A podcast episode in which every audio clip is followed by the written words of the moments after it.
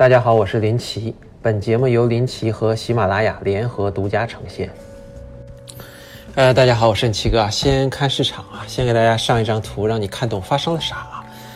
呃，大盘急跌，白马股急跌，高位追白马股的直接遭遇白马撂蹶子，被踹下来了。看来白马也不是那么好骑的。其实最近几天每天盘中跳水，然后拉回来，大盘顶的已经有点难受了啊，回调一下洗洗更健康。让想下车的人下车，想上车的人上车，慌双方互骂一句“傻逼”啊，做几次换手。前几天给大家打过预防针啊，告诉大家牛市中随时会有调整，而且一旦回调就是急跌，看起来非常恐怖，有一种牛市结束的感觉。现在急跌来了，又到了重新考验敢不敢买的时候了啊！一般牛市中的急跌大概是三天左右啊，然后再急涨或者横盘震荡一下再涨啊。急跌过后呢，未来大盘大概率还是会保持牛市状态，所以我计划急跌两到四天左右啊，就找机会加码。还有人会说，为啥逃顶呢？为啥为啥不逃顶呢？顶部先空仓出来，回调结束后再满仓抄底多好啊！是啊，想的多好啊，可惜七哥做不到啊，没那个本事。你要是有的话，可以试试啊。等抄底逃顶练几年，亏光以后，能多理解几句七哥的话了。其实预测大盘不是最重要的啊，也很难准确的预测啊。我也是根据经验随便瞎猜一下。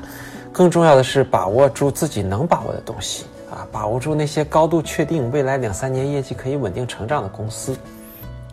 公司的基本面才是最大的趋势，公司的业绩持续向上走过程中，任何时候股价一个波段回调，其实都是给你上车的机会。而如果为了躲避这种波段性的回调，啊，唯一的结果就是不断放跑一个又一个牛股，啊，我唯一愿意做的就是长期重仓抱牢好公司，啊，不被白马甩下甩下马，少量仓位适当做做波段就行了，啊，今天我组合的板块整体下跌，啊，白酒跌幅最大，啊，计划继续七成仓位卧倒不动，等这波跌的差不多了再加码。呃，再看几条今天最重要的财经消息。第一个，官媒新华网今天点评了“闭嘴说你有你就有”的现象。总体来说呢，还是想给股民的脑子降降温。第二个，长城证券统计剔除温氏股份创业板二零一八年年报净利润增速为负百分之五十一点八二啊，一季报净利润增速为负百分之六点三。呃，为啥要剔除温氏呢？因为它太大了，它一家对创业板整体影响比较大啊。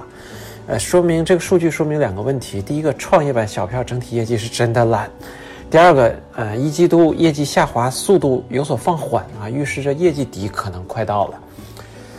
呃，第三条，永辉超市公告邀约收购中百集团不超过百分之十点一四的股份啊，收购价是八点一零元啊，跟市场价差不多。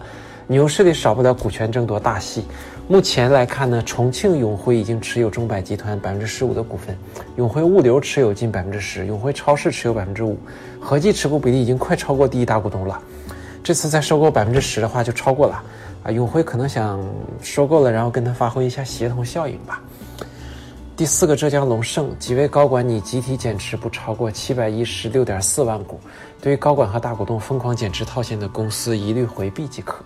第五个，深圳警方通报打掉以中科创金融控股集团张伟为首的涉黑犯罪集团啊，涉黑概念股横空出世了。昨天刚出了一个杀人概念股，对吧？热点轮动有点快啊。经查明啊，该涉黑犯罪集团通过架设八八财富网网络融资平台、虚构投资项目，非法吸收公众存款，获得巨额资金后，再用于高息啊放贷牟利啊，并采取百场收数。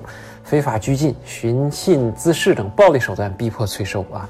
张伟就是上市公司中科新材的老板，今天居然没跌停。然后今天朋友圈呢看到一个段子挺形象啊，茅台股东的日常：持股、旅游、喝酒、健身；韭菜的日常：盯盘、预测点位、预测顶底、抄底逃顶、看美股、看新闻、炒题材、失眠啊！今天最后把这个段子送给大家，预祝大家能做个好梦，好吧？最后，欢迎各位老铁订阅微信公众号“林奇”，更多精彩内容也欢迎大家在喜马拉雅 APP 订阅我的频道“林奇”收听。